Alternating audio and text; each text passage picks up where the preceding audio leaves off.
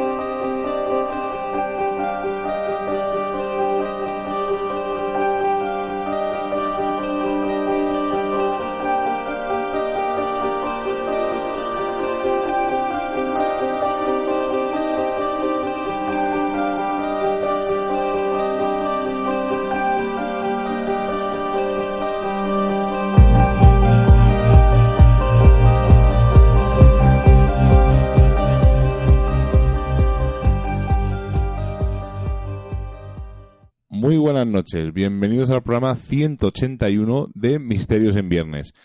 Un programa donde vamos a hablar de una cosa que no tenemos ni idea, hemos estado recopilando datos, un montón de datos, porque creo que junto con el tema de la Tierra plana, yo creo que ha sido el programa con más datos que hemos recopilado y miles de teorías sobre lo que vamos a hablar, ¿verdad, Seila?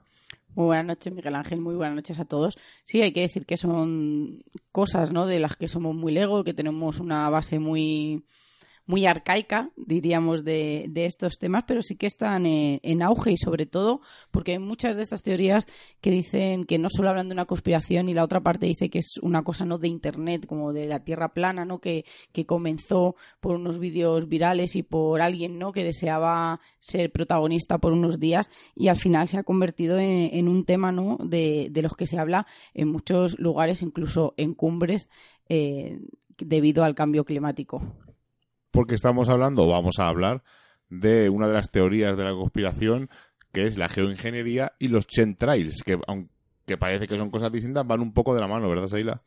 Sí, además yo diría que por favor pusieran otros nombres porque a mí me cuesta mucho decir geoingeniería y, y qué decir, pues que es esa propuesta que surge eh, de esas teorías científicas que abordan el problema eh, del cambio climático y han formulado unas técnicas en las que el desarrollo para influir este clima terrestre ha, estado estipulado y manipulado con el propósito de combatir el, el calentamiento global todos eh, diríamos, yo siempre digo, no, pues a priori parece una buena, una buena propuesta, porque hay que decir que, sus métodos eh, y, y, sus categorías principales sería la gestión de la radiación solar y reducción del dióxido de carbono. Todos sabemos que el sol no es como antiguamente, que hace muchísimo más daño, ni siquiera nos podemos poner a tomar el sol, ¿no? Un poquito cuando uno va a la playa. Entonces, eh, que la gente, ¿no? O que alguna propuesta intentara paliar estos efectos negativos, no solo en los humanos, sino en todos los seres vivos, en cultivos, etcétera, etcétera, pues estaría muy bien.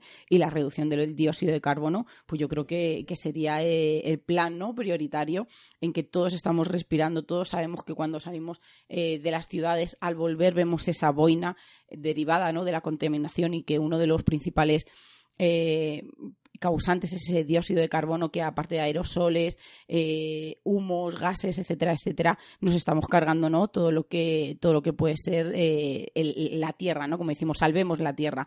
Pero eh, nos surgen, ¿no? Por lo menos a, nosotros aquí en Misterios en Viernes nos surgen, ¿no? Nos afloran un montón de preguntas porque yo tengo una muy importante, ¿no? ¿Por qué se ha decidido o en qué cumbre o qué tipo de personas o, o gente no especializada ha decidido que es más fácil eh, crear un plan en el que hay muchos efectos secundarios, como vamos a hablar a continuación, y no intentar paliar desde la educación, la concienciación, incluso no eh, la retirada, no casi de un, de un, día para otro de todos esos materiales y de todos esos elementos que hacen tanto daño, no y que expulsan tanto CO2. Es una de las preguntas, yo creo, claves.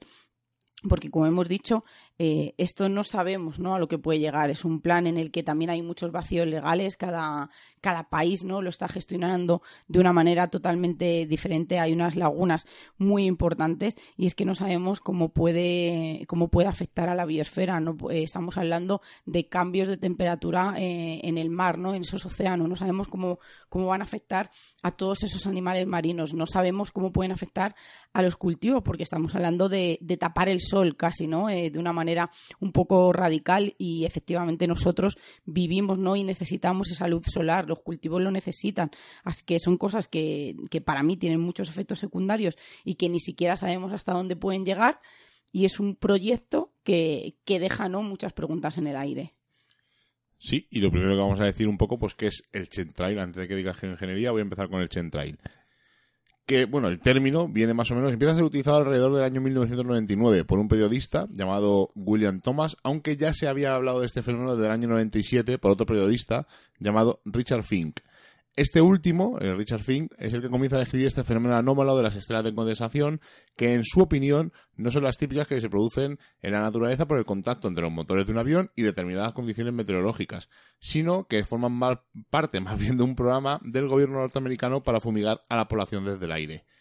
Eh, los, mensajes originales de este periodista, que se pueden ver en internet, eh, lo curioso, están en inglés, eso sí, los podéis mirar, pero lo curioso es que este hombre murió eh, con 58 años en el año 2011. Y a raíz de esta muerte, pues empiezan a surgir que, pues, ha sido asesinado, una serie de leyendas alrededor de esto. Lo que os digo son esos, eh, vamos a decir, como estelas de lo que dejan los aviones, pero que permanecen más tiempo del que es supuestamente normal en el cielo. A veces eh, incluso se cruzan este tipo de estelas o dibujan eh, en el cielo una especie de enrejado o, vamos a decir una especie de como una sopa de letras, o sea, son varias líneas que se cruzan unas con otras y forman incluso hasta dibujos. Hay fotos en internet, pero siempre decimos lo mismo, en internet eh, muchas fotos pueden ser manipuladas. Pero vamos a dejarlo de momento ahí y cuéntanos un poco, Seila, qué es la geoingeniería por encima.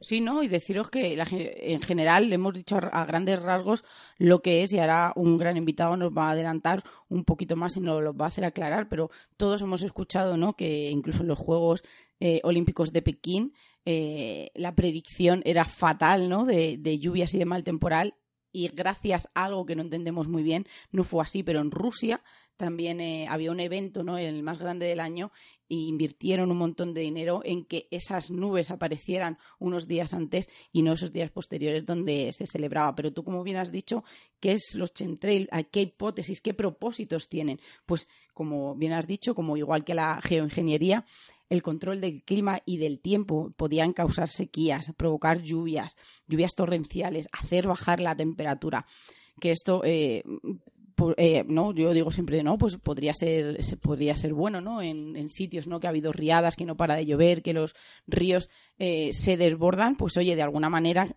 podría ser si no fuera tan dañina como, como puede ser, porque no solamente se trata de, del control del clima, ya estamos hablando del control de la población. Hay muchas teorías que dicen que según eh, ¿no? Ese, esa gráfica de sobrepoblación humana, pues gracias a estas fumigaciones se puede controlar incluso la propagación de enfermedades. Qué raro, ¿no? Muchas veces decimos qué raro que en cierta época del año, eh, sobre todo no cierta ciudad, eh, cierta población o, un núcleo no muy importante de, habitantes eh, enfermen no solamente, por ejemplo, de la gripe, sino de alguna otra enfermedad que incluso ya antes estaba erradicada. Aquí entrarían ¿no? las farmacéuticas, etcétera, etcétera. La esterilización de la población, ¿no? Hay, hay épocas en las que que, no, no, nacen casi niños en, en, una cierta, ¿no? En un, en un, perímetro y de repente comienzan otra vez, ¿no? A haber un montón de nacimientos casi a, casi a la vez. Entonces, son preguntas que se, que se realizan todas estas personas que apoyan esta teoría casi conspira, de conspiración, podríamos hablar, y sobre todo estos objetivos en la biosfera, perjudicar o destruir los ecosistemas según las necesidades, ¿no? De, de construcción, los objetivos estratégicos en los que deberíamos entrar en esas guerras biológicas o químicas encubiertas, las comunicaciones cuando interesan y, cuando no pero yo creo que, como tú bien has dicho, ¿no? Eh, se crea o no, o estés de una parte o de otra, o no estés en ninguna, como nos ocurre a nosotros debido a nuestra ignorancia, pues sí que es verdad que hay unas evidencias, como tú bien has dicho, ¿no?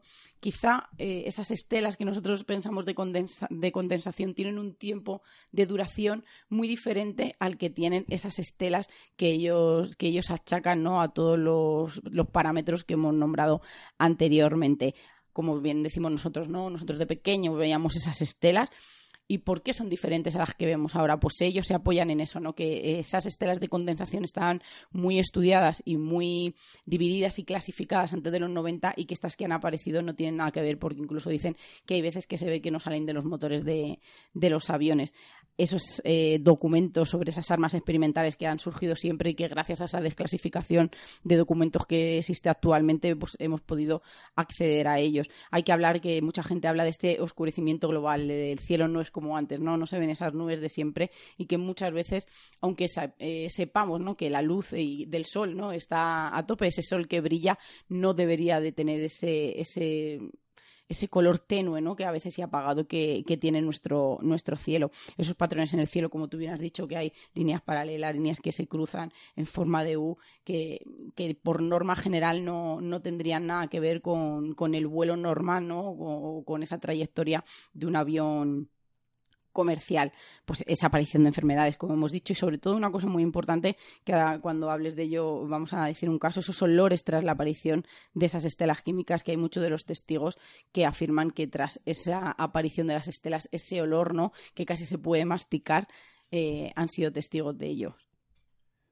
Una cosa que vamos a nombrar, yo creo que hay que hacer un poco de historia, ¿no? Y hablar, porque este fenómeno ya estamos viendo que no, no es actual, si estamos diciendo que hace más o menos unos 20 años, un poquito antes, eh, se empezaba a hablar, ¿no? Por encima. Pero hay un montón de, de datos de que este, este, este fenómeno existía incluso antes de los años 90. Eh, por ejemplo, la existencia de la estrella de condensación es conocida desde al menos 1918, fecha de la primera descripción conocida. Eh, dicha descripción la dio el capitán Ward S. Wells durante la ofensiva a Meuse Argonne en la Primera Guerra Mundial. El primer informe de una estrella de condensación data de 1921 y apareció en, el periódico Monty Wilder Review eh, y además existen abundantes fotos de la, segunda, de la Segunda Guerra Mundial donde hace su presencia entre 1953 y, por ejemplo, en el Atlas de las Nubes de 1975 se nombra este tipo de estelas.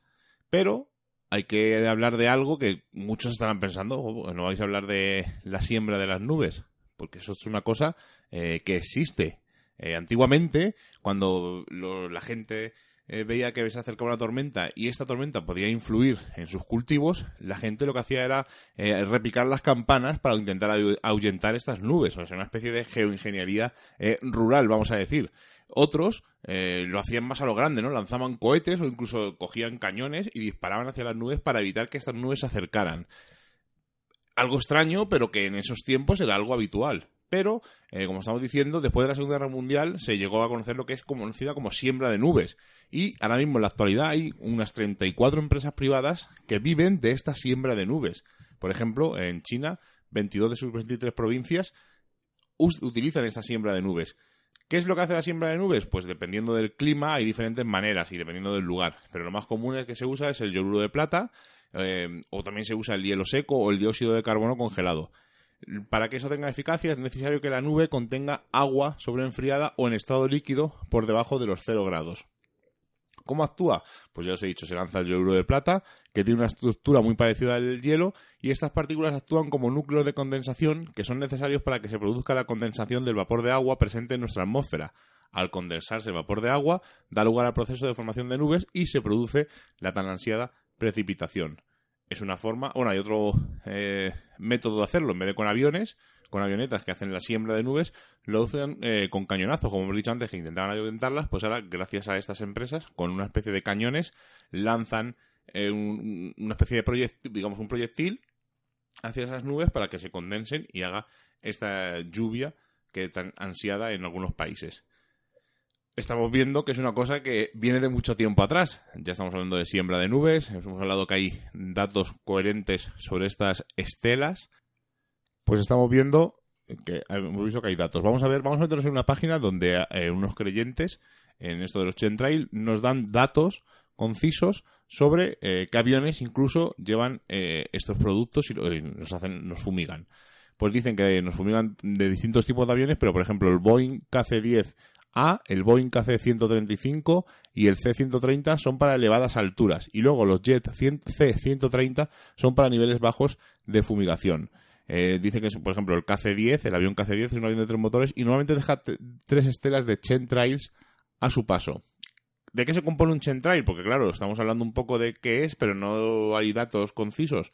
Bueno, pues en esta página web que os estoy comentando, eh, trinityatierra.wordpress.com, nos dice que la composición de los chemtrails eh, tienen bario, aluminio, polímeros que contienen silicio y se ha encontrado un cóctel de fuel del tipo JP8 más 100 mezclado con 1,2 dibromoemetano. Este pesticida químico fue prohibido en 1983 por la Agencia de Protección de Medio Ambiente en Estados Unidos y es cancerígeno y es una toxina química. Como veis, es unas sustancias que según ellos eh, están en los centrales, pero no aparecen datos de análisis en ningún sitio en esta en esta página. Esta chica dice que tiene varios eh, que, varios mm, momentos donde ha descubierto una especie de estelas, una especie de hilos que estaba un día en el campo tumbada y a raíz de esto empezó a investigar. Dice que eran como unos hilos de araña, una, tela de araña, y que estaban en el césped, que estaban en el techo de o sea, el techo, perdón, el techo de las casas, sí, en los árboles, y que empezó a investigar. Y dice que las sustancias de, que hemos comentado de los chemtrail puede provocar los siguientes síntomas. Problemas en el tracto respiratorio, dolores de cabeza, sinusitis, hinchazón de las glándulas linfáticas, tos, incapacidad respiratoria, fallo respiratorio generalizado, daños al corazón y al hígado. Pero Seila ha encontrado una noticia de una mujer que dice que tiene estos síntomas relacionados con un chemtrail, ¿verdad? Además, estamos hablando de Rastaner, que es la administradora del grupo más numeroso sobre estelas químicas en Facebook y tiene más de 140.000 miembros. Y ella asegura eh, que, se, que donde ella vive, el horario en el que más eh, se fumiga, por llamarlo de alguna manera, se inyecta eh, con mucho sol y es más o menos con el horario de tarde. Dice que incluso luego ella, después de estas fumigaciones, no puede dormir porque el aire está tan concentrado de, químicos que le es imposible conciliar eh, el sueño. Como tú bien has dicho, ella se acusa, ¿no? Acusa esos síntomas físicos, dice que lo puede saborear, incluso oler, dice que le quema las fosas nasales, la causa la inflamación, le aumenta la presión sanguínea, le da problemas estomacales, incluso dolores de cabeza. Dice que ella, eh, Ana se asegura que ha realizado sus propios análisis, dice que mandó a analizar mi tierra y mi pelo y que tenía rastros de aluminio, bario, estroncio, arsénico, manganeso y dice que ella no debería de tener eso en su organismo porque, porque ella realiza ¿no? todo tipo de hábitos que podría, de los que entrarían en ese rango de vida muy saludable.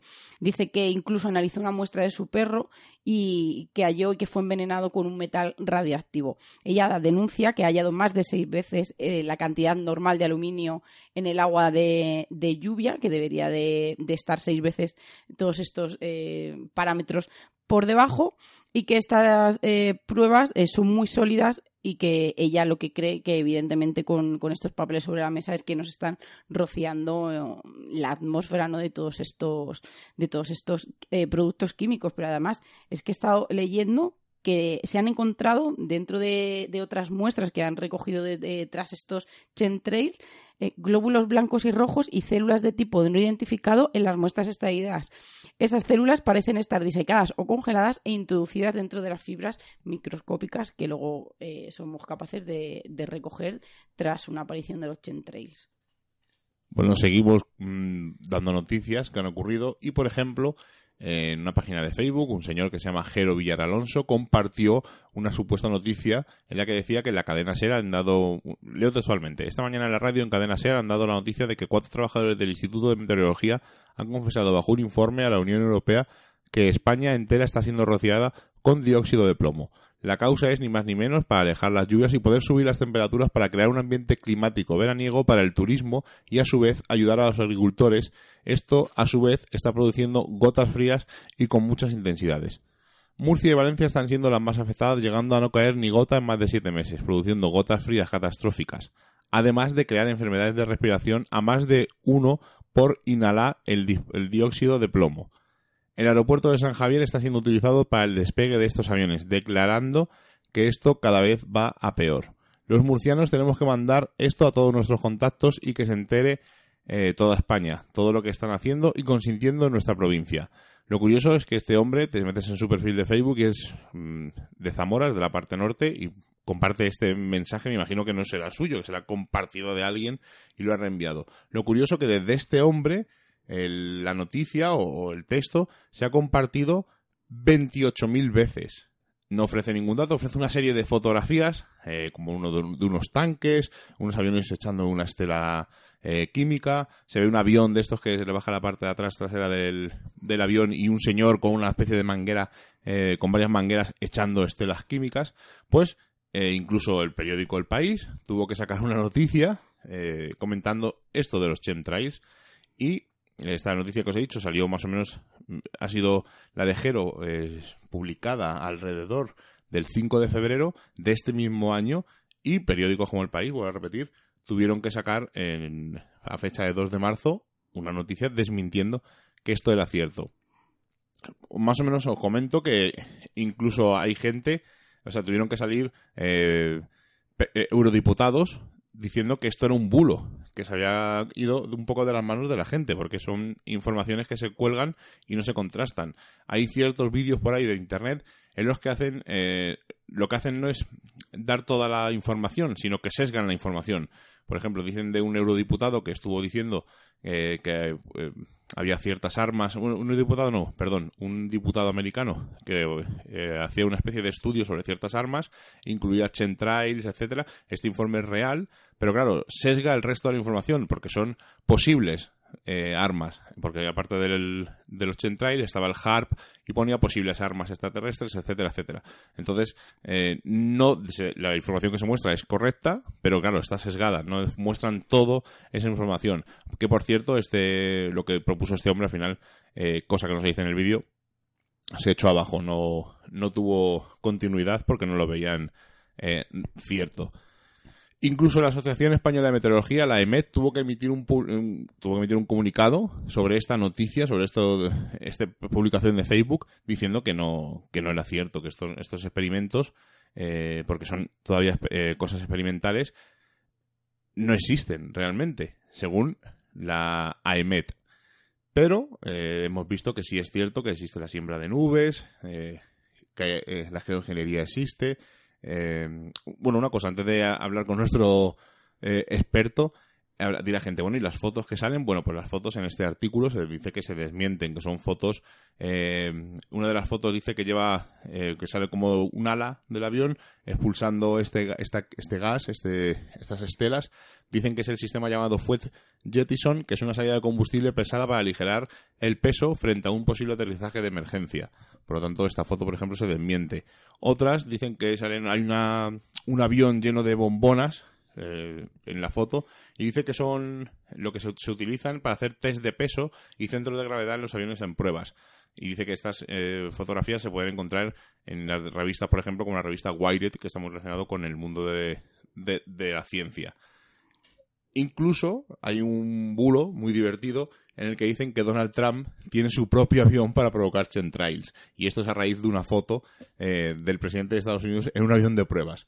Pero como veis, el, fenómeno de los chemtrails y de la ingeniería eh, se construye a, través de gente, eh, sobre todo por youtubers, que tienen decenas y decenas y centenas de defensores y dan datos, y voy a repetir, sesgados sobre lo que, la actualidad sobre la realidad. Entonces hemos pensado, ¿verdad, Seila, llamar a alguien? Porque, como veis, hay tanta desinformación, tanta información, no sabemos realmente si lo que estamos contando es cierto o no. Así que hemos tenido que llamar a alguien, ¿verdad, Seila? Sí, hay que decir que, que como os prometimos la semana pasada, iba a ser una charla, ¿no? Eh, en cuatro, bueno, Miguel y yo íbamos a hacer de, de, moderadores y de preguntones, como siempre, pero al final no, no ha podido ser posible. Iba a haber Inserach, pero por, por, circunstancias no, no, no ha podido. Entonces hemos tenido que hacer este programa que, como vamos, como decimos, no es una pequeña introducción a, a todo este gran mundo ¿no? de la conspiración de control de población, de enfermedades, de que si el cambio climático se puede paliar o no con estas, con estas medidas. Pero dilo tú, Miguel que es más, es más conocido tuyo que mío, te dejo el honor. es más conocido mío porque es Tocayo. Sí, Hemos llamado a, Miguel Ángel Ruiz, le conoceréis mucho, sobre todo porque sus apariciones en Cuarto Milenio, en programas de radio como TDL de Radio, en Espacio en Blanco. Una persona eh, que nos va a contar por qué entiende bastante de esto, eh, por qué entiende bastante sobre todo de ingeniería y, de desinformación también. Es un... Está en temas candentes, como veis, y vamos a hablar con él y que nos explique un poco, porque como estáis viendo hay tanto lío y mejor que mejor que Miguel Ángel Ruiz que nos explique de qué va el tema. Bueno, pues estamos viendo que la geoingeniería, Trails, hay un montón de cosas eh, que son desconocidas. Hay muchas versiones, diferentes versiones sobre los mismos términos. Y hemos llamado a nuestro amigo Miguel Ángel Ruiz, que tenemos al otro lado del teléfono, para que nos aclare algunos de los términos. Buenas noches, Miguel Ángel. Muy buenas noches, compañeros. Lo primero, darte las gracias por permitirnos que te llamemos a estas horas introspectivas, que ya sabes que los programas de misterio vamos ahí un poco en horario nocturno y sobre todo pues que nos aclares un poco porque hay tanta controversia, hay tanta leyenda urbana, tantas cosas extrañas que nos gustaría que nos aclarases. Perfecto, yo a lo que pueda servir aquí estoy. Antes de hablar contigo, hemos hecho una pequeña introducción donde hemos explicado muy genéricamente los dos términos, pero eh, nosotros tenemos que decir que somos Lego total dentro de, este mundo, porque para mí es un mundo. Hay gente ¿no? que lo mete dentro de, ya parte ¿no? de esa teoría de, de la conspiración.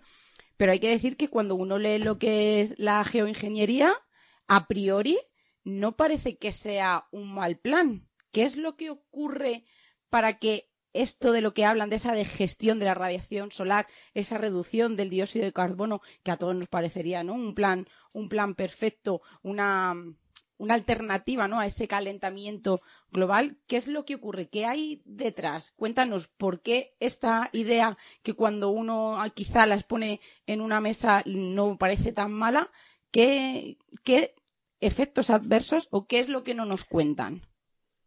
Bueno, a ver, claro, es que eso es lo que pasa con muchas de las cosas que, que son tremendamente complicadas, como pasa con la geoingeniería. Eh, normalmente eh, los planes o los planes sobre un papel suelen funcionar bien, pero luego le, llevados a la realidad tienen muchos más problemas, ¿no? Empezamos aclarando términos, si queréis. Eh, la ingeniería sería pues una suerte de manipulación tecnológica deliberada a gran escala de los sistemas de los grandes sistemas de la Tierra. Hablaríamos de océanos, suelos, atmósfera, ¿no? Y dentro de estos sistemas entraría el clima, la manipulación climática, que es un poco quizás la geoingeniería como más conocida, ¿no? Dentro de ella hay, como tú dices, en lo que son las perspectivas de la, de la mm, conspiración, los chemtrails, que sería una presunta, porque yo considero que no existe y la mayoría de los especialistas en este campo opinan igual, los chemtrails serían una de las aplicaciones posibles de geoingeniería, que en este caso estaríamos hablando de fumigar desde una gran, un gran plan de fumigación masiva, desde, bueno, pues usando un poco los aviones de tráfico civil, etcétera, etcétera. En general existen eh, como dos grandes ramas, la geoingeniería tendría como dos grandes ramas de aplicaciones dentro de lo que de la tecnología existe que existe. Una sería el manejo solar, es decir, estaríamos eh, de alguna manera tratando de que sea eh, de minimizar la cantidad de energía que el sol, eh, digamos, inyecta a la Tierra para que volverla al espacio y con esto enfriar la Tierra. Y el otro sería el secuestro de CO2. En principio, como decimos, pues este tipo de cosas parece que no tienen ningún problema. Es decir, parece que sería algo deseable, ¿no? Es decir, pues si nosotros tenemos problema de calentamiento global, bueno, hay quien lo niega también, como todo, ¿no? Pero tenemos un problema de calentamiento global, lo que queremos hacer es un poco reducir las temperaturas en nuestro planeta, que durante varios años ya consecutivos hemos tenido eh, récords históricos de, de, de, temperaturas eh, en verano, y lo que de alguna manera lo que queremos hacer, como digo, es revertir este cambio. El problema, eh, primer problema, empezamos un poco por lo que sería la filosofía. Es decir, nosotros tenemos un sistema eh, civilizatorio, industrial, que lo hemos basado en la quema de combustibles fósiles. Eso está caracterizado por una emisión masiva de CO2 en todo el planeta, que tiene un, un origen eh, humano, un, origen postindustrial. Entonces, eh, el primer problema de filosofía es que, eh, si bien nosotros hemos alterado de alguna manera lo que son los ecosistemas, lo que es un poco la, el, vamos a decir, el equilibrio alcanzado por la Tierra como ecosistema durante miles de millones de años, el problema es que queremos volver a ese equilibrio artificializando más el sistema completo. Es decir, en vez de coger y reducir las emisiones de CO2 y, hacer un cambio civilizatorio que sea, digamos, esté más mejor, más basado en una, eh, digamos, convivencia armoniosa con el resto de especies y con los y con los sistemas climáticos de nuestro planeta, lo que queremos es alcanzar ese, ese equilibrio introduciendo nuevos factores en la ecuación. ¿Cuál es el problema que tiene esto? Pues que genera una incertidumbre eh, total. Eh, os pongo un ejemplo muy claro. No sé si habéis visto los pronósticos de tiempo, eh, lo que pues suele ser el pronóstico del tiempo meteorológico, a un día o a dos lo clava, pero a tres ya la incertidumbre es inmensa y casi con cuatro días es prácticamente el valor del pues eso, de, los datos meteorológicos que proporcionan un, digamos, un pronóstico, casi no tienen ninguna validez. Pensar que nosotros empezamos a hacer una serie de, de grandes eh, actuaciones, de grandes manipulaciones eh, de forma eh, masiva y amplia sobre todo el planeta, ¿no? muchas de estas acciones, pues por ejemplo, podrían ser, pues por ejemplo, megaplantaciones de cultivos transgénicos, eh, porque esto es otra cosa importante que, sepáis. Hay una, la industria, por ejemplo, se está centrando en lo que son organismos eh, eh, plantas, organismos genéticamente modificados para absorber más CO2. Estaríamos hablando de, por ejemplo, eh, la inyección de aerosoles o sulfatos, eh, por ejemplo, como el óxido de aluminio en la estratosfera, para de alguna manera que cada vez la luz entrase menos luz, ¿no? estamos hablando de la fertilización de nanopartículas de hierro para incrementar el fitoplancton y de que así pueda eh, atrapar eh, más CO2, ¿no? Eh, como vemos, hay una serie de, de, problemas que tiene todo esto, que es que en el fondo no sabemos qué va a pasar, porque no conocemos el clima, el clima a nivel planetario con, digamos, con, con una precisión tan fuerte que nosotros vamos a anticipar las, las consecuencias de todo esto, ¿no? Aquí estaríamos hablando que probablemente podamos eh, hacer que eh, una liberación adicional de gases de efecto invernadero a la atmósfera, que haya cambios en platones climáticos que para nosotros sean impredecibles, que haya reducción de, de lluvias, se podría dañar también la, la, la capa de ozono. Eh, todo esto podría afectar a muchas de las especies que, por ejemplo, se pueden regir por, por cambios de, estaciones, por cambios de, clima. Eh, se podría, por ejemplo, reducir la, fotosíntesis que, realizan algunas plantas, ¿no? Es decir, eh, bueno, estaríamos, eh, pues, por ejemplo, para que la gente lo entienda mucho más claro, con, con un riesgo claro de provocar inseguridad alimentaria y hambrunas en, en algunos momentos en los que la humanidad, pues, no podemos prescindir de eso. O sea, estaríamos jugando con unas a nivel eh, planetario con unas variables tan colosales que la humanidad nunca ha tenido, ha tenido que verse eh, en, un, en un circuito o en una situación como esta, ¿no? Eh, solo pensar que me parece que fue el año 1991, eh, un volcán liberó una cantidad inmensa de, de, ceniza a la atmósfera y debido a ello bajó el, la temperatura mundial entre aproximadamente medio grado.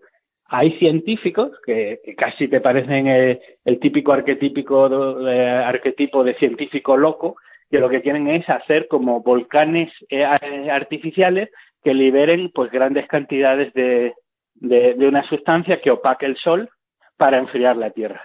Evidentemente, cuando uno se encuentra con este escenario, aunque la idea inicial de reducir el CO2 sea eh, parezca positiva, yo creo que en el fondo puede ser muy sencillo que el que el remedio acabe siendo peor que la enfermedad. No sé si esto contesta un poco a vuestra pregunta. Sí, además es que, a ver, todo lo que estamos hablando eh, tiene, estamos hablando de efectos secundarios. Entonces yo me hago la pregunta, ¿no?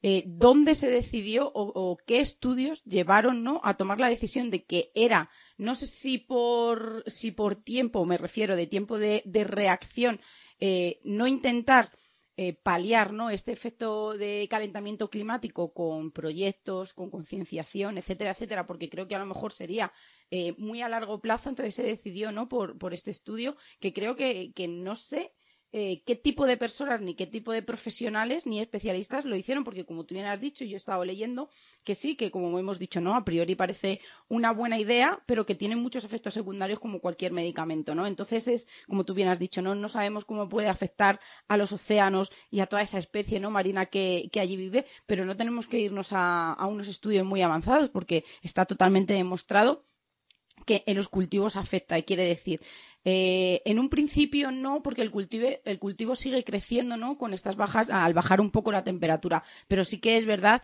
que todos los seres vivos necesitamos la luz del sol, ¿no? Entonces, al verse mermado este, sí que eh, tendría, como tú bien has dicho, ¿no? una, una diferencia ¿no? de, de, esa cantidad de cultivo y se podrían llegar eh, a, a, pasar hambrunas, igual que pasaría con, con, esta sequía, ¿no? Que, que, quizás se nos fuera un poco de las manos y que fuera totalmente imposible esa vuelta de atrás, por no hablar de esas lluvias ácidas, eh, la destrucción de la capa de, ozono al enfriamiento eh, a, un nivel no muy elevado que, lo que haría no era llegar a su, a su destrucción y como no esos efectos ecológicos y esa biodiversidad que casi desaparecería eh, porque habría algunas especies que no, que no lo soportarían y sobre todo también ese oscurecimiento ¿no? que, tendríamos casi permanente las 24 horas del día. Por eso quiero que me digas en qué momento o, o en qué estudios no se aprobó eh, este, proyecto, ¿no? Tan, porque antes de los 90 habíamos oído hablar muy poquito de ello.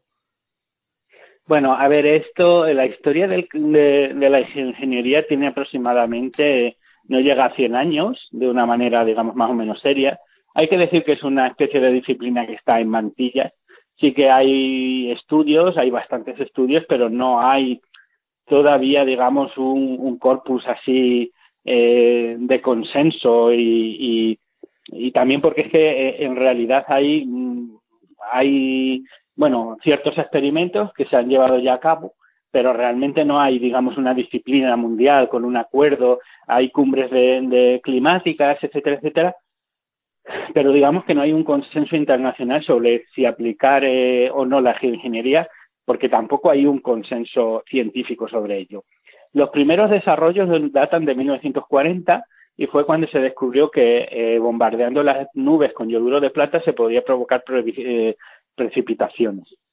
Quien tomó el testigo principal sobre todo este tipo de investigación fue el sector militar. Tenemos eh, documentados del uso de, de ingeniería como arma de guerra en la guerra de Vietnam, en la cual usaron, digamos, para prolongar el montón de lluvias en, eh, en la zona, de alguna manera seguir eh, generando, digamos, una lluvia copiosa durante sobre el enemigo, porque en ese momento a Estados Unidos le, digamos, le, le convenía estratégicamente esa ventaja, ¿no? Y luego más tarde, eh, después de lo que fueron los avances eh, militares, bueno, pues se ha empezado a poner un poco de boga, en boga con otros estudios, digamos, ya más de carácter civil, sin que haya un acuerdo, como digo, pero tiene un poco ese problema. Y el problema que es que yo lo entiendo que es como una función legitimadora del tema de la contaminación.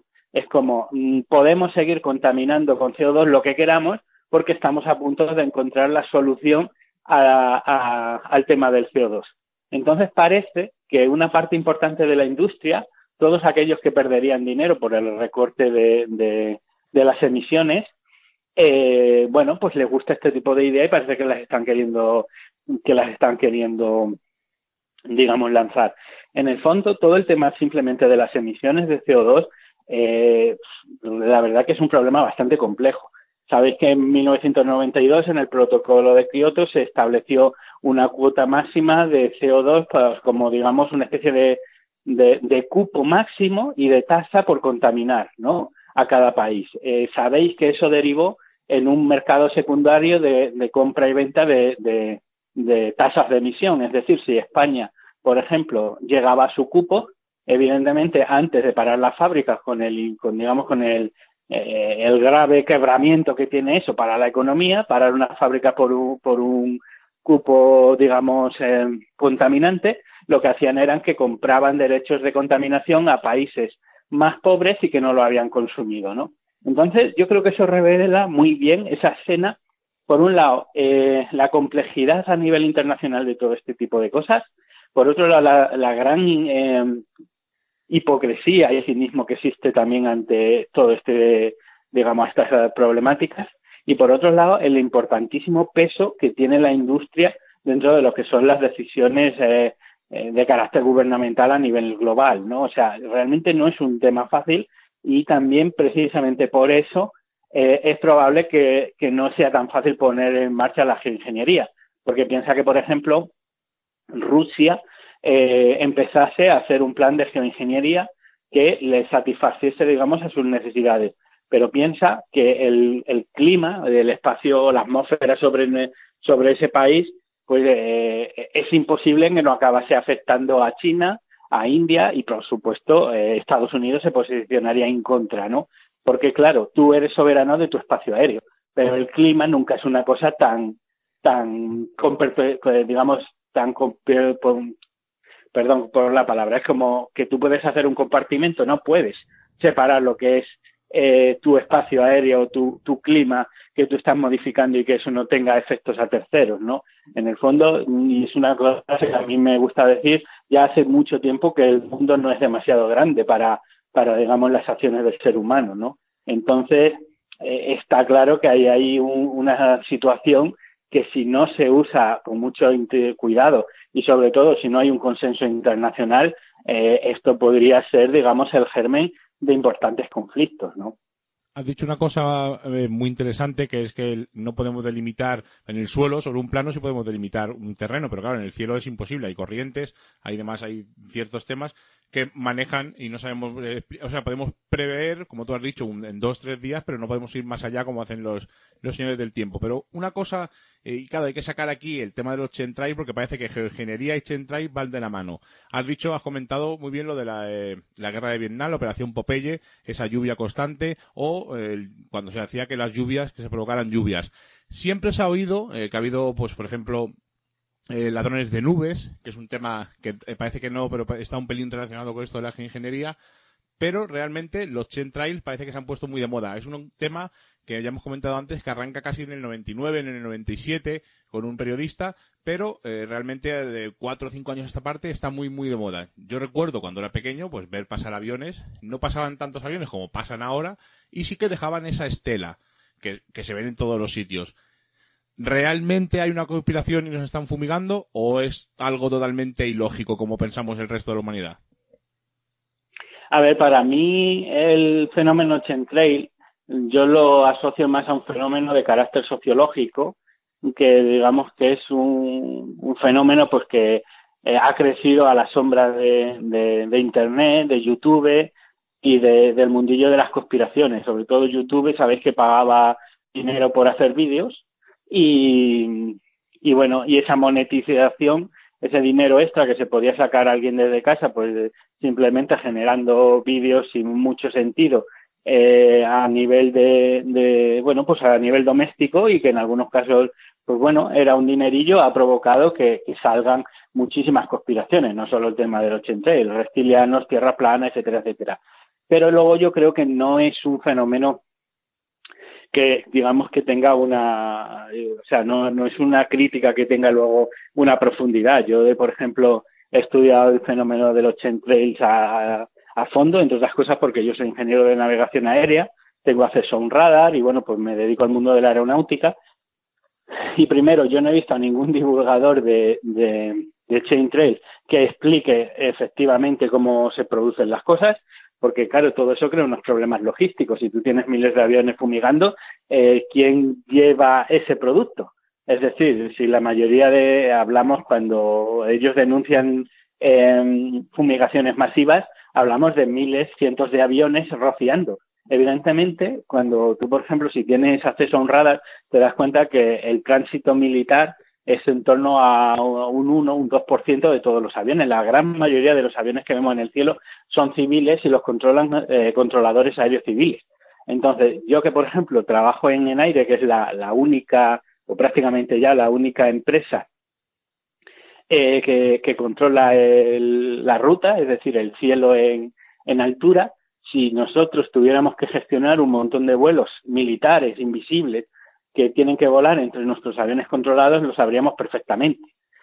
Si por otro lado fueran los aviones civiles los que están, eh, digamos, fumigando eh, a nivel de suelo, igual que, viene el camión de CLH y mete todo el queroseno en el avión, tendría que venir un segundo cargamento que es el que el de la fumigación. La gente de mantenimiento de los aeropuertos civiles detectarían circuitos de fumigación en el mantenimiento de los aviones etcétera, etcétera, etcétera, etcétera. Y si solo se hacen con aviones militares, desde luego la fumigación no sería tan a gran escala, ¿no?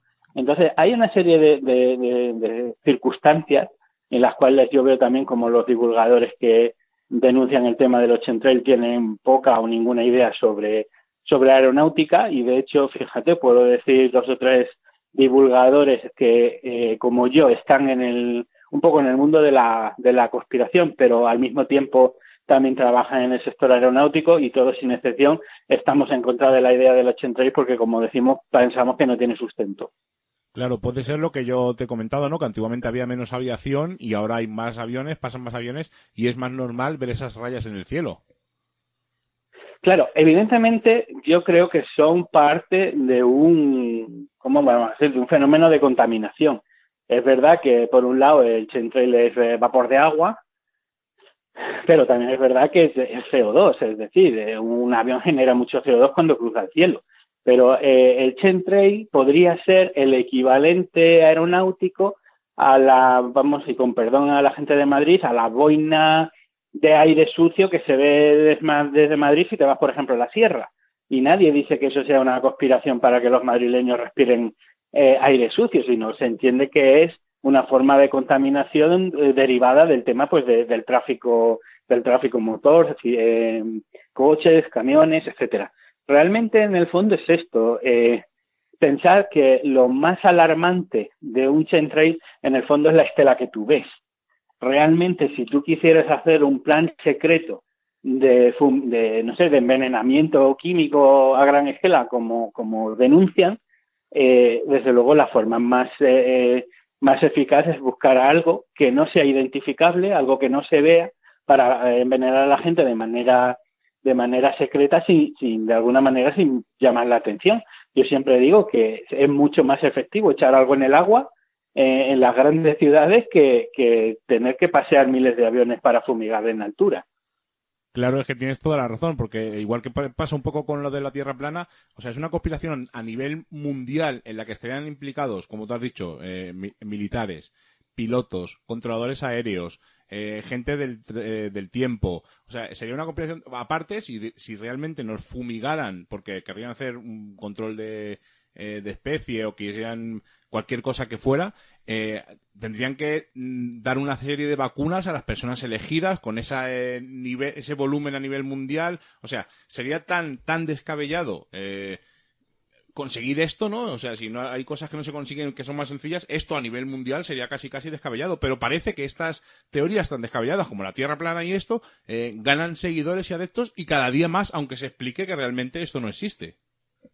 Bueno, pero ese es un fenómeno más sociológico que, que, real, ¿no? Eso obedecería mucho a, las formas de comunicación mm, persuasiva que tienen ese tipo de vídeos, cómo crean un enemigo ficticio, cómo te dicen que si no apoyas eso es porque estás a sueldo del gobierno, o sea, hacen una polarización de, de, un poco de la mente, ¿no? Y todo eso, y eso explica quizás más y bueno, y también un poco la, sociedad del espectáculo actual, etcétera, etcétera, ¿no? Que de una cosa real. También hay una cosa que, que no me gustaría terminar el programa sin decir, y es que aunque digo que los chemtrails no son un programa de ingeniería y no son un plan de fumigación masivo, eso no quiere decir que los aviones no sean capaces de modificar el clima. eh, en el mismo sentido de lo que hablábamos antes de los coches sobre Madrid, es decir, muchos aviones, miles de aviones volando aquí y allá todo el día, claro que tienen un cierto, un cierto afectación sobre el clima. De hecho, eh, cuando en aquellos días en los que la atmósfera estaba a punto de alcanzar, eh, eh digamos, su, su temperatura de rocío, es decir, la, aquella temperatura en la que el, el aire se satura y ya se convierte en una nube, varios aviones pueden incluso escribir en el cielo, porque cuando, cuando pasa esa situación, eh, vosotros veis que en el cielo la longitud de las, de las estelas no es siempre la misma. A veces son estelas muy cortitas porque el aire está muy seco y, digamos, esa humedad vuelve a ser, a ser reabsorbida por el aire y la nube se borra, pero otras veces son tan, tan, tan largas que prácticamente pueden escribir en el cielo. Cuando un mismo cielo que ha estado en esa situación es eh, de alguna manera eh, cruzado por cientos de aviones, al final devienen una fina capa de, de, cirros que sí que, por ejemplo, puede, puede hacer que, que llegue a la, al suelo pues una menor cantidad de, sol, porque hacen una, una, fina capa de nube. Entonces, eh, yo creo que hay que explicar las cosas como son, ¿no? Porque a veces parece que por desmentir ese tipo de cosas nos volvemos tan tan, tan escépticos y, y la realidad es que claro que los aviones tienen algún tipo de afectación sobre el clima, ¿no? Además, yo creo que una de las evidencias que estás diciendo ahora mismo es cuando esa contaminación llega a su punto álgido, ya sea emitida por la parte terrestre como la parte aérea, eh, una de las cosas que notamos es que el aire no huele diferente. Entonces, yo creo que, ahí es una de esas cosas que, tenemos esa evidencia. Pero hay que decir que sí que es verdad que cuando nosotros éramos pequeños y salíamos y veíamos esas estelas, nos poníamos contentos, ¿no? Porque no había muchas, entonces era una cosa que nos hacía muchísima gracia. Pero creo que tampoco es como, como quieren pintar algunos, ¿no? Que cada vez que salimos a la calle y vemos esas estelas es que nos están fumigando, es que eh, van a ocurrir enfermedades, ¿no? Esas epidemias, etcétera, etcétera. Pero yo sí que quiero que me hables un poco porque tengo total desconocimiento del tema.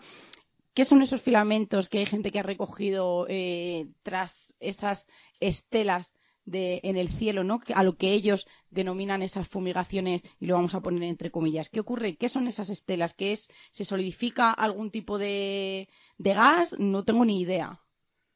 Si tú dices unos famosos filamentos y tal, pues yo realmente no sé ni el origen de eso ni, ni dónde ha salido. Entre otras cosas porque, bueno, dicen que cuando se fumigan eh, caen esos filamentos, pero no sé, yo llevo 40 años viviendo en España y yo nunca he visto ningún filamento de esos con mis propios ojos. No sé si a lo mejor vosotros sí. Entonces, yo realmente no sé de dónde sale. Yo tampoco. Yo llevo aquí 40 años, como tú dices, viviendo en España y nunca he visto. El único caso de filamento que me suena eh, fue ocurrió en Portugal y fue relacionado con un caso ovni. O sea, que no tiene nada que ver con, el, con los chemtrails. Claro, tú lo que dices me parece que se llamaba eh, eran como hebras de la Virgen o algo así. Sí, algo así, sí, no recuerdo muy bien el nombre, pero era algo así. Además, eh, estuvo relacionado con una aparición ovni y cayeron en Portugal, no recuerdo exactamente el sitio porque yo en tema ovni soy muy lego, pero sí recuerdo de que se cogieron incluso eh, muestras de esas hebras y con el tiempo desaparecieron. Bueno, yo en ese sentido mm, realmente muestro mi ignorancia, no sé exactamente de dónde salen, también sí que quería hacer un apunte. ¿Eh? muchas veces, y eso sí lo he visto yo en muchos vídeos de tema Chentrail, van al suelo, recogen algo y dicen que eso viene del Chentrail. Y yo me pregunto, eh, ¿cómo eres tú capaz de saber que una cosa que está en el suelo ha sido efectivamente fumigada o tirada desde un avión que está a 11 kilómetros de altura? Porque a lo mejor lo que tienes que mirar es a los alrededores de donde está esa zona, ¿no? Puede ser que venga un poco movido por el viento de una fábrica a 200 metros y no directamente de un avión. O sea, sí que me interesa saber cómo se hace esa relación causa-efecto de muchas veces lo que hay en el suelo que venga directamente de los aviones, porque también os digo una cosa, algo que se fumigue en un avión a 11 kilómetros de, de, de altura puede no llegar a precipitar, a precipitar nunca, dependiendo del peso que tenga, y segundo, si es algo así como, pues como lo que podría ser, pues por ejemplo, un filamento de ese estilo, puede hacerlo a cientos de kilómetros del lugar donde, donde se, donde se, se, se liberó. O sea, tú, por ejemplo, puedes soltar, digamos, un filamento de esos en Madrid y acabar en Canarias o acabar en, no sé, en, Argelia, ¿sabes? Claro, que es lo que hemos dicho antes, sobre el terreno, un mapa sobre el terreno se puede delimitar, pero si tú tiras algo a una determinada altura, las corrientes y demás, esto no cae a plomo, no tiene un peso determinado, entonces, claro, eh, corrientes y cualquier tipo de eh, corriente térmica puede mover lo que tú dices, que está cayéndose sobre Madrid, supuestamente que están fumigando en Madrid, y caiga en Canarias, en Baleares, o, o vete todo a saber. Además, porque luego hay otro fenómeno que mucha gente pues no suele conocer, pero es lo que se llama viento en altura. El viento en altura suele ser eh, mucho más potente a nivel de intensidad que, que a ras del suelo. Es decir, si tú, por ejemplo, a ras del suelo, pues un, un viento, no sé, 20, 30, 30 millas por hora, ¿no?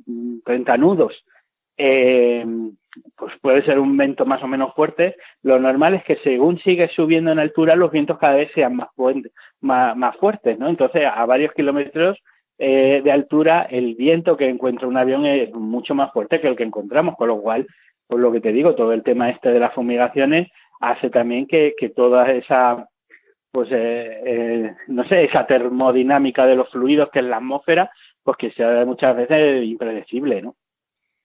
Mira, estoy leyendo ahora mismo, Miguel Ángel, que, a ver, todos sabemos que uno de los movimientos que más está en contra de todo esto que estamos hablando esta noche eh, son los ecologistas. Y es que estoy leyendo de la página de Ecologistas en Acción, para, o sea, literal. Ellos aseguran que, que, estos filamentos que hemos dicho es uno de los productos de las fumigaciones a las que estamos siendo sometidos los seres humanos por los aviones. Aseguran que ese material es eh, altamente tóxico que quien lo toca incluso ha tenido eh, erupciones cutáneas, pero sí que es verdad que ellos mismos se contradicen un poco porque dicen que eh, la gente que ha podido eh, recogerlos se han hecho por especialistas un estudio y lo que han llegado a la conclusión de que son polímeros eh, que pueden ser naturales de cualquier planta, etcétera, etcétera, y que no eh, presentarían ningún tipo eh, de peligro para, para, los humanos, ni para ningún tipo de, de, ser vivo. O sea que ellos mismos en esa página sí que dan a entender de que aquello que ellos recogen por todo el mundo, esa lluvia de cabellos de ángel, puede ser altamente tóxico y que desaparece, que por eso no hay mucho rastro de ello, porque desaparece al tocarlo, pero eh, evidentemente tienen que poner la parte ¿no? Eh, que iría más en su contra, esas piedras en su tejado, de que los estudios que han hecho no son relevantes eh, acerca de, su teoría de esta de, la conspiración ¿no? y de que estamos siendo atacados de, de un modo químico casi que no se puede rastrear. Ah, pero de todas maneras hay una curiosidad, ¿no? Y, para llamar un poco a, este tema. Eh, yo cuando he visto hablar de los filamentos esos, siempre he visto como cosas como muy, muy, muy residuales. Es decir, en una planta un pequeño filamento que puede parecer una tela de araña, pero vamos, si, si de lo que estamos hablando es una fumigación a gran escala, lo normal sería, pues yo que sé, que superficies como toda Castilla León, pues estuviera, digamos, eh, un poco enterrada en este tipo de filamentos o algo así, pero es que eso nunca se ha visto, ¿no? Son, son siempre como muestras así, como muy, muy detectivescas, pero como digo, súper pequeñas, ¿no? Sí, porque son un poco así como lo que tú dices, ¿no? Una hebra solamente, eh, si ha hecho una, como te has dicho, una fumigación masiva, eh, deberían quedar más restos, ¿no? Debería ser algo más, más grande, unas muestras más grandes. Bueno, como vemos, todo el tema de la ingeniería parece que tiene una, una parte de luz y una parte de sombra, como todas las conspiranoias y conspiraciones eh, a gran escala. Y, pues por lo menos, hemos intentado aclarar un poquito estos términos y dejar un poco claro. Dejamos pendiente para un futuro un debate con nuestro amigo Sela García, donde podéis hablar en un próximo programa de Misterios en Viernes, porque en principio estaba planeado para hacerlo hoy, pero a última hora se ha caído Serach y no ha podido venir con nosotros. Pero dejamos la puerta abierta para ese próximo programa donde intentaremos aclarar más cosas, ¿verdad, Miguel Ángel? Pues sí, yo estaré encantado de defender mi postura frente a la parte contraria y, bueno, pues encantado. Ha sido un placer tenerte aquí con nosotros. Y ya por último, siempre terminamos eh, esta pequeña charla. Si alguien quiere ponerse en contacto contigo, si alguien tiene alguno de estos filamentos o conoce datos concretos, ¿cuál es la forma más sencilla de ponerse en contacto contigo?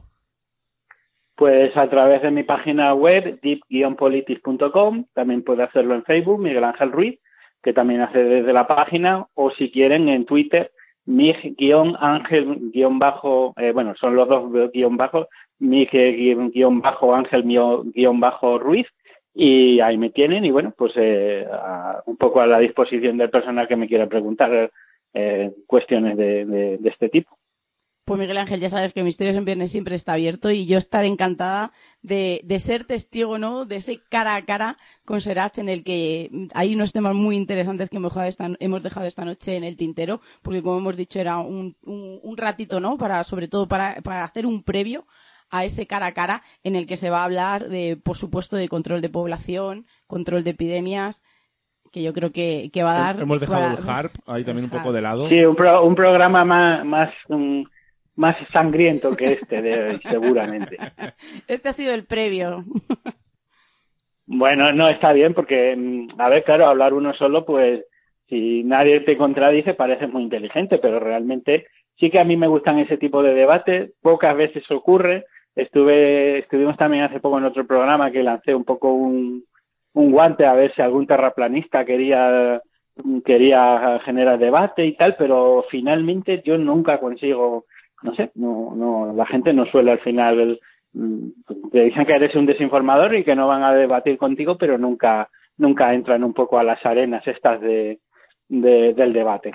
Te entendemos perfectamente porque a nosotros nos pasa un poco con el tema de la investigación paranormal, que somos un poco más, eh, voy a decir, realistas con lo que hay por ahí por YouTube y demás páginas web y siempre eh, nos eh, le decimos a los grupos de investigación que nos inviten a ir con ellos, que oye, pues a lo mejor no sabemos nosotros hacer una investigación paranormal, porque nosotros somos experimentadores, no tenemos nada que ver, y no llega el momento. Nunca mira que insistimos en que queremos ir y nunca quieren. Entonces, parece que es que somos, como tú dices, los malos o los desinformadores, ¿no? Y al revés, oye, yo quiero aprender. Entonces, eh, este problema Nada, es, que esa, no surge. Esa sí quizás esa sí quizás es la gran conspiración de nuestro tiempo y es que la, la ficción no vende. Miguel Ángel Ruiz, ha sido un placer y seguro que en un futuro te tenemos aquí en Misterios en Viernes. Un abrazo, amigo. Un abrazo. A, vuestra disposición siempre. Un abrazo. Pues habéis visto, hemos, hemos dicho un montón de cosas con Miguel Ángel. Eh, y hemos dicho dos cosas así de soslayo porque han surgido durante la conversación y no las teníamos preparadas, no nos habíamos informado y creo que sería necesario pues para aportar una visión global. Eh, la primera que hemos dicho así por encima es la Operación Popeye, que es una operación que se realizó durante los años 1967 y 1972 y fue en la, en, durante la guerra de Vietnam y lo que querían era eh, pues el objetivo era prolongar la duración del monzón sobre Laos. Entonces, lo que querían era eh, dificultar el tráfico de suministros que había en esa ruta. Lo que pretendían es que la lluvia eh, pasara de 30 días a 45 y que estas lluvias torrenciales provocaran desprendimientos sobre las calzadas, que los ríos se desbordaran y que el terreno quedara pues, prácticamente impracticable, impracticable. Y entonces evitarían el, tráfico, el tránsito y el tráfico de camiones y que estos guerrilleros pudieran recibir armas. Por lo tanto, estamos viendo que es una cosa que se hacía, ¿no? Esa especie de siembra de nubes eh, orientada al ámbito militar. En total se realizaron 2.602 misiones, sembrando unas 47.409 nubes y costó la florera de 21.000, no, 21,6 millones de dólares. Increíble, una pasada. Todo para una batalla tan trágica como la, la batalla de... Son, todas son trágicas, pero la guerra de Vietnam fue bastante sangrienta.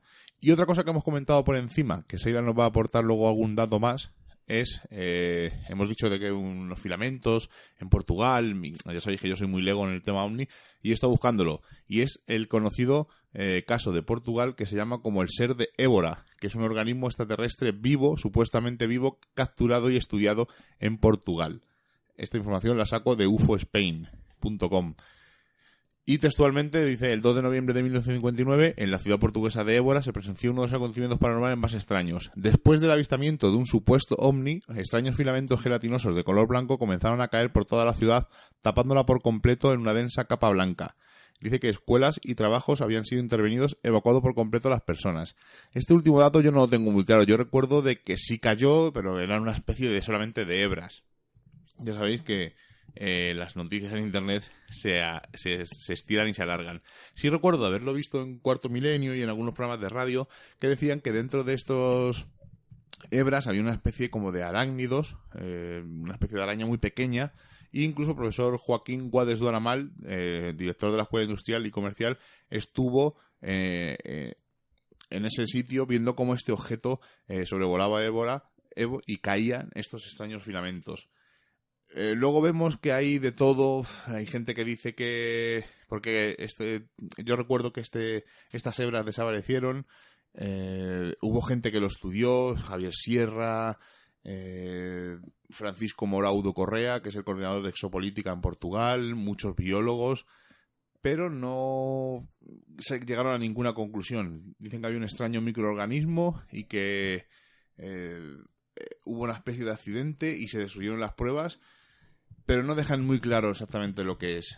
Es una extraña hebra. Hay, eh, por ejemplo, eh, datos eh, sobre una extraña sustancia que cayó hace, en el siglo XIV que llaman jalea de estrellas, que es una gelatina blanca translúcida o grisácea, que está atribuida a los meteoritos y que tiende a evaporarse poco después de la caída, pero que no, no hay una relación exacta. Lo curioso de este caso es lo que digo, que apareció esta hebra después de un avistamiento ovni y me recordó a estas hebras que aparecen y que hay cientos de noticias sobre ellas, ¿verdad, Seila? Pues no hay que dejar de obviar que no solo el misterioso caso de los cabellos de Ángel es el único que, tenemos eh, de testimonios que han sido capaces de recoger y hay que decir que no hay muchas pruebas que sean irrefutables porque, eh, como hemos dicho, no son un material eh, muy, muy finito ¿no? que casi al tocarlo desaparece. Pero tenemos uno un poquito en especial y es que ocurrió en, en 2008, en noviembre, y es que en varias localidades del norte de Italia se recogieron informes de la caída de filamentos extraños desde el cielo. Hay que imaginaros, ¿no? El revuelo ante tal abundancia de, de este fenómeno. Y es que dicen que en poco tiempo el césped, árboles y vehículos fueron literalmente cubiertos con una manta de hilos de luz blanca. Todos estos eh, todos estos filamentos y todas estas eh, pruebas fueron recogidas entre los días 5 y 9 de noviembre y fueron eh, en varios lugares diferentes, en Parma, en Bolonia, en Caldera di Reno, en Ferrara, en Milán, en el Parque Norte, y es que estas, evidentemente, se hicieron un análisis de cada una de estas muestras realizadas. Además, hay un, textualmente digo, parecía que los filamentos eran extremadamente viscosos y duros, muy resistentes a ser trasladados y muy difícil de manejar, incluso con unas pinzas de plástico finas de, madera o de acero inoxidable. Fijaros, la diferencia es que estos eran de, un material duro que no sabían lo que es.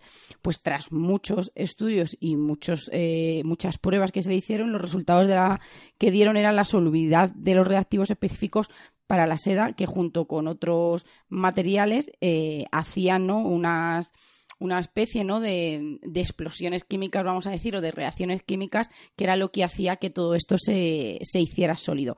Pero como ultimátum ¿no? que le dieron porque necesitaban, la gente estaba muy asustada y necesitaban unas hipótesis firmes o por lo menos unos resultados que pudieran ser eh, un poco, ¿no? Eh, que se pudieran verificar, pues hay, hay varias hipótesis. Está la primera hipótesis en la que se dijo que esos filamentos que fueron analizados cuando cayeron sobre las localidades afectadas por objetos volantes no identificados, fijaros ya esta primera hipótesis, según lo informado por los testigos de Merosi, eh, hay que decir que la única diferencia que hay, ¿no? Y la que podemos eh, dar es que estas sustancias eh, hicieron que, estos aparatos no identificados echaran, que no sabemos con qué motivo expulsaran, estos filamentos y hasta aquí se queda esta hipótesis sin decir ninguna causa más. Está la segunda hipótesis, que los filamentos analizados podrían ser un producto consecuencia de los proyectos para enmendar el clima con el fin de evitar la formación de fenómenos meteorológicos turbulentos, huracanes, precipitaciones intensas, tornados y que sean desastrosos para el continente europeo. Y este proyecto se llevaría a cabo a través de la liberación a la atmósfera por los aviones sin ser etiquetados de estos productos específicos como eh, fueron los analizados y encontrados, el bario, el yoduro de plata, etcétera, etcétera. Que lo que hacían pues era precisamente eso, influir en el clima y en la prevención de nubes y de, por consecuente, la lluvia. Nos encontramos con la tercera hipótesis, que estos filamentos serían el resultado de un proceso de polimerización con polímeros orgánicos y sintéticos, presentando eh, en forma artificial y que se utilizarían como apoyo de otros componentes con el fin de difundir en la atmósfera un aerosol que sirviera para mejorar y ampliar en el espacio y el tiempo la reflexión de las ondas electromagnéticas, como pueden ser los radares, las comunicaciones y, por supuesto, un control militar y de inteligencia. Y luego la última, que es eh, la que eh, más no nos podemos apoyar, porque es, eh, que es así, pues, la hipótesis de que una de las propiedades de la seda que es el unir fácilmente las sales de aluminio, hierro y estaño con la formación de sales básicas insolubles, pues que lo podemos utilizar para la difusión de las semillas por el viento utilizados por algunas especies de plantas como el, el diente de león, el álamo de arce, etcétera, etcétera, que servirían ¿no? para esas cosechas fueran más fructíferas. Yo creo que quizá, pues eh, de todas las que hemos dicho, porque fijaros la primera, ¿no? que dijeron que habían sido unos objetos voladores no identificados los que habían hecho que aquello cayera en forma sólida eh, a, los cultivos, a los bosques, a los parques, incluso encima de los coches, y ahí se acababa, pues hemos ido un poco eh, avanzando como para el control del clima, en este caso, de las lluvias y que, no, se eh, no, se produjeran esas lluvias torrenciales, incluso tornados. Hemos pasado a que una mejora de las comunicaciones para que no hubiera ninguna interferencia, lo que haría eh, se iría ¿no? al plan militar y gubernamental y hemos terminado con la que hemos eh, empezado a hablar ¿no? con, Miguel Ángel en el que evidentemente son unos polímeros que existen en la naturaleza que se juntan con otros materiales y que una de sus eh, causas ¿no? o una de sus metas es pues hacer más fructíferos los cultivos. Sobre todo hay mucha desinformación y voy a contar una noticia que leí hace tiempo y me ha recordado esto. En Australia, no recuerdo ahora mismo, estoy hablando de cabeza, eh, no recuerdo el, lugar exacto, eh, miles de decenas de arañas eh, fueron todas juntas y pasaron por ese por esa ciudad era una, más conocida de un pueblo, y sembraron todo el campo de telas de arañas. Es un fenómeno natural que ocurre muy rara vez, provocado por estos animales, y incluso decían que podía ser algo provocado por los chemtrails, gente que cogía esas fotos que eran súper espectaculares y las ponían como algo de que los chemtrails se habían ido de las manos, etcétera, etcétera. Hay mucha desinformación. Como estáis viendo, casi no podemos aclarar nada sobre este tema porque hay mil versiones. Cada uno tendrá su propia teoría yo sí pienso que nos fumigan, pero de fumigan a modo localizado, ¿no? Como se ha hecho, ha pasado en Estados Unidos, que fumigaban campos de cereales con LSD para pruebas, eh, pero son cosas eh, localizadas, pequeños terrenos, porque eran, experimentos. Pero yo creo que esos grandes, lo he comentado con Miguel Ángel, esas grandes eh, siembras de a, modo de control de, de personas o a modo de cambio de clima, creo que no, creo que no, porque ya lo comentamos en, en, la charla, ¿no? Es, es imposible descargar sobre Madrid un montón de, este material y que las corrientes y demás hagan que provoque simplemente caiga sobre Madrid, sino que a lo mejor cae, yo que sé, pues en Murcia, en Valencia o incluso cae en el mar. Por lo tanto, creo que no, que haya control de clima, puede ser, ¿no? Ahí sí que no lo sabemos, pero que haya una conspiración global que estén metidos pilotos, eh, controladores aéreos, políticos, militares, eh, creo que es un poco exagerado, creo que sería un poco de las manos. Luego esas vacunas solamente a la gente seleccionada, quién selecciona a esa gente, eh, esa élite que dicen de los Illuminati, creo que es una conspiración tan alocada eh, que la gente dirá, no, es que al ser tan alocada puede ser real. Sí, pero yo, desde mi punto de vista, creo que no. ¿Tú, Seila? Sí, a ver, eh, evidentemente la conspiración es un abanico muy amplio y tú puedes, no tienes por qué estar de acuerdo con todo, con todos esos puntos, sino que puedes estar de acuerdo con algunos, porque yo yo pienso, ¿no? Personalmente, eh, qué descarados, ¿no? Una cosa que lo puede ver todo el mundo y que todo el mundo puede recoger muestras y llevarlas a, cualquier laboratorio, pues yo creo que sería muy de, ¿no? No sé, sería como, pues como digo, ¿no? Que, descarado. Pero sí que es verdad que, y yo y puedo hacerme la pregunta, como decíamos, ¿por qué no por el agua? ¿Por qué no en alguna bebida comercial que quizá eso sí que iría determinado a un, a un grupo, claro, un público determinado? ¿Por qué no? porque no a través de, de alguna comida, ¿no? Que, que, quizá, ¿no? De algunos alimentos que quizá también lo hacen y no, y no somos conscientes. Entonces, no sé, son muchas preguntas de las que, de las que luego, ¿no? Te gusta apuntar en, en un folio y que te, y que te porque se han quedado muchas muchas preguntas en el, en el tintero, ¿no? Porque, porque no se hacen cumbres de, los efectos secundarios y no son tan visibles como, como puede ser esto, porque no se invierte, porque hay muchísima gente que está invirtiendo cantidades de verdad desorbitadas de dinero en todos los proyectos de, de geoingeniería y por qué no se invierten ¿no? En, vivir de una forma más, saludable, más natural, etcétera, etcétera. Y no estoy hablando solo de las bolsas de plástico, que, que al final me parece una me parece un absurdo, ¿no? porque lo que primero tendríamos que quitar es todos los recipientes que metemos en esas bolsas de plástico. Pero yo creo que, que no, no sé, que no son que son cosas que al final pues terminan yéndose siempre por la parte gubernamental en el que a quién a quién diferencia, a quién no, a quién supera, a quién no, y al final a quién hace más rico y a quién no, porque como hemos dicho, no, entrarían empresas farmacéuticas, entrarían empresas agrícolas, entrarían eh, parámetros no ya militares, experimentos, etcétera, etcétera, que, que se nos va de las manos, evidentemente. Voy a. eh, También pienso un poco eh, que esta masificación de, eh, de centrais o de estelas o como lo queramos llamar debe ser- puede ser también un poco debido a la masificación de personas, a la masificación de viajes, eh, de aviones comerciales. eh, o sea, antiguamente, eh, de- yo me acuerdo de pequeño, lo he dicho antes con Miguel, eh, que pasaba un avión y dejaba la estela. Claro, y nos Pero pasaba un sí, avión cada X sí. tiempo, no como ahora. No sé cuántos aviones viajarán actualmente en la actualidad. Lo voy a echar un, a ver si me da tiempo a mirarlo. Pero creo que a lo mejor es debido también a masificación. Eh, también sabemos que en el cielo cada avión no va por donde él quiere, sino que siguen una serie de rutas, tienen una especie de carreteras en el, en el aire, en el espacio, eh, en el espacio del cielo, quiero decir.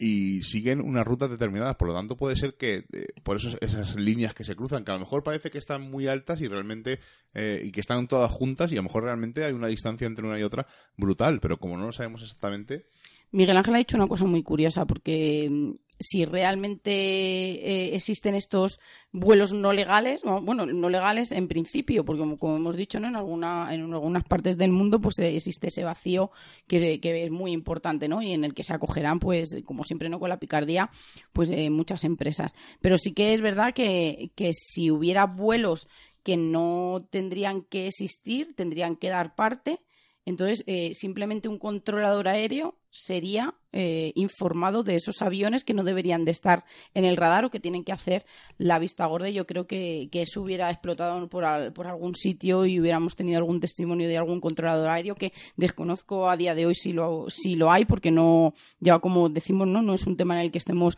muy, muy al día. Entonces yo creo que, que, que a mí me ha gustado Miguel Ángel porque él ha dado su punto de vista eh, como detrás de la barrera, de forma un poquito lineal, un, poquito sensata, me refiero a, a la forma ¿no? de, de- poner los contras y los pros y sobre todo desde una visión de, una persona que tiene conocimientos en, aviación y en, cómo funciona ¿no? todo, todo el tema ¿no? de sobre todo de navegación aérea.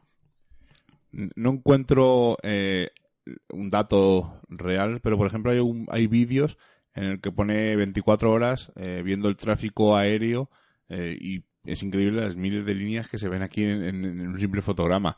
Por lo tanto, no puedo daros una, una estimación. Lo buscaré a ver si me da tiempo y lo pongo en los comentarios. Pero es- yo creo que es la masificación, ¿no? Que es un poco lo que estamos diciendo. Masificación, hay ciertos raíles o ciertas carreteras en el, en el cielo y es lo que hace esto. No lo sé, es hablar por hablar también cada uno que tenga su propia opinión y oye, que en los comentarios dejarnos en Divox o en, en Facebook, dejarnos vuestra opinión, a ver que, porque volveremos a abordar este tema en un futuro, a ver si con más gente y más datos y a ver qué ocurre. No sabemos realmente si nos fumigan, no nos fumigan, yo personalmente creo que no, pero bueno, Seila, los comentarios de Divox. Pues vamos a ello. La semana pasada, como bien sabéis, estuvimos hablando de los espejos, hablamos de la simbología, de fenómenos que ocurren, de casos de personas que han visto esas sombras, incluso esas teorías en las que una de ellas y que, y que todos no pensamos es que esa que, que acapara el alma, ¿no? que nos da miedo. Eh, por ejemplo, como en muchas partes del mundo, cuando uno fallece, no tapan todos los espejos porque piensan que ese alma puede quedar ahí atrapada y sobre todo que es un portal a otras dimensiones que desconocemos. Pues, por ejemplo, Rodlen nos dice que él está con Ana María, que mi su casa está llena de, de espejos y de muebles con, con espejos y supongo que de haber sido la moda en la época de la abuela. La mayoría los tiene tapados o no entro directamente en esa habitación. Y sobre todo, ni hablar de noche, claro. Supongo que después de este programa menos, dice ríe, ¿no? Bueno, pues no lo sé. Y lo del revés, y lo de verse al revés de nuestra imagen en, en una foto es entendible, pero creo que lo que nos cuesta es aceptarlo. Dice que le ha gustado mucho, como siempre. Pues un abrazo, Silvia. Samael dice que en el minuto 27.31 dice que le ha encantado porque yo he tenido como una pequeña salida de, salida de tono, que muchos besos y muchas gracias. Y fue en el momento que Miguel dijo que a la vez no, yo estaba pensando a la vez que él decía que cuando nos vemos en una foto siempre nos vemos feos y hay que decir que nos estamos viendo eh, por el lado opuesto, ¿no? Por ese perfil que no conocemos muy bien, porque cuando nos miramos en un espejo nos estamos viendo como al revés. Entonces yo estaba pensando en ese momento, ¿no? Que Miguel estaba diciendo que evidentemente nos vemos feos porque somos feos y, y hasta Mael le había hecho muchas gracias. Sé que a veces tengo esa salida, pero, pero es que es algo, ¿no? Que no, que no puedo evitar. Y Ana María pues eh, nos dice que, que yo que, que, ella sí que sabe que, que, hay un portal y que hago algo para, para hacerlo, para intentar ¿no? que aquello y esos fenómenos malos no, no ocurran. Mis armarios dice que sabéis que es de espejo y yo les pongo rosarios, pero no funciona. Dice que limpiando con vinagre, pero que tampoco. Dice que, que si le damos alguna solución, María, ya sabes que desde aquí nosotros somos meramente informativos y muchas veces lo hemos contado que cuando hay gente que viene no solo por Misterios en Viernes, sino sabéis por nuestro grupo de exploración, nosotros podemos eh, pues echar una mano en el sentido de, de, de apoyarnos con nuestros pequeños conocimientos, pero de ahí poco más. Si alguna vez existiera y nos encontramos cara a cara con algún fenómeno, no sabríamos qué íbamos a hacer. Y dice que tapar los espejos yo cuando era pequeña y en el pueblo fallecía alguien, dice que lo hacían y en Semana Santa también lo hacían y deciros que, que, sí, ella dice que sí, que nos vemos, que nos vemos a, al revés y que vamos a hacer el experimento a ver qué pasa de, del espejo. Bueno, pues con esto terminamos con los comentarios de iVox. Nos vamos, la semana que viene no sabemos muy bien todavía de qué hablar, ya sabéis que estamos en verano, es mitad de agosto, ya casi finales de agosto, nos quedan dos programitas de agosto y hablaremos pues en temas más un poco más ligeros, pero no sabemos todavía, estamos dudando entre los temas y os dejaremos preparados un poco la, la sorpresa sobre lo que vamos a elegir. Así que nos despedimos hasta la semana que viene. Buen Sailor. Uy, Seila, Seila iba a decir. Seila, buenas noches. Muy buenas noches, Miguel Ángel, y muy buenas noches a todos. Como ya hemos pasado el umbral mágico de la medianoche y nos reclama el misterio, nos ocultamos nuevamente en nuestras guaridas a seguir con nuestra vida mundana. Y la próxima semana nos volveremos a encontrar con nuevos temas del misterio, los cuales no revelaremos en su totalidad, porque recordad, estáis escuchando en Radio Color Misterios en Viernes. Hasta la semana que viene.